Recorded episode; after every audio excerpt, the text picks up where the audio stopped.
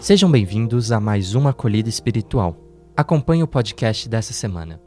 Como ocorre há 60 anos, durante a Quaresma, a Igreja do Brasil celebra a campanha da fraternidade. Para este ano, foi escolhido o tema Fraternidade e Fome, cujo lema é Dai-lhes vós mesmos de comer.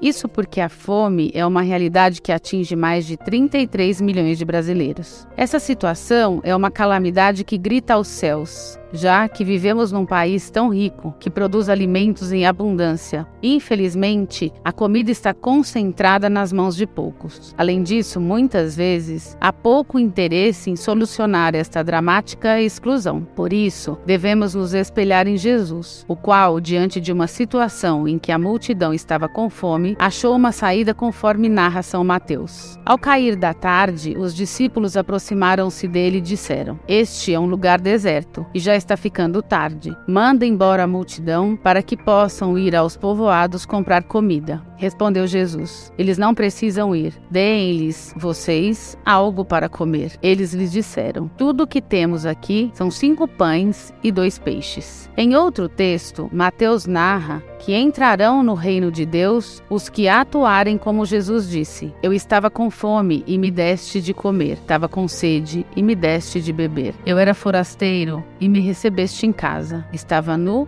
e me vestiste, doente e cuidaste de mim. Na prisão e foste me visitar. Naquele contexto, Jesus alimentou uma multidão após abençoar os cinco pães e os dois peixes, os quais se multiplicaram em doze cestos cheios. É claro que nessa passagem, o grande milagre de Jesus foi provocar os presentes e fazer com que todos compartilhassem o que tinham em suas sacolas. Se seguindo o exemplo de Cristo, todos os alimentos existissem em nosso país fossem efetivamente compartilhados, todos se alimentariam e sobraria muito mais do que 12 cestos. Dessa forma, o nosso maior desafio é fazer com que cada um se sensibilize e tenha a coragem e a disponibilidade de partilhar o que tem sobrando. A questão é que a tendência do ser humano é ser tóxico e de esconder suas posses, e até pior, tirar do outro, mesmo que já tenha alimentos em excesso. Nesse caso, a ganância inviabiliza a partilha. Diante disso, nós somos chamados nessa quaresma a aderirmos à lógica da partilha, da amorosidade e do amor incondicional ao próximo. Vale lembrar então a meta da SAEA diante dos grandes desafios impostos pela realidade. Tempos difíceis exigem amor ao extremo. Eis o projeto que somos convocados a aderir com o coração inquieto, centrados na confiança e na esperança de tempos melhores. Agora pare e reflita. Como você tem atuado diante da fome de tantos irmãos? De que forma você expressa o seu amor nestes tempos difíceis? O que você tem em sua sacola que dá para partilhar?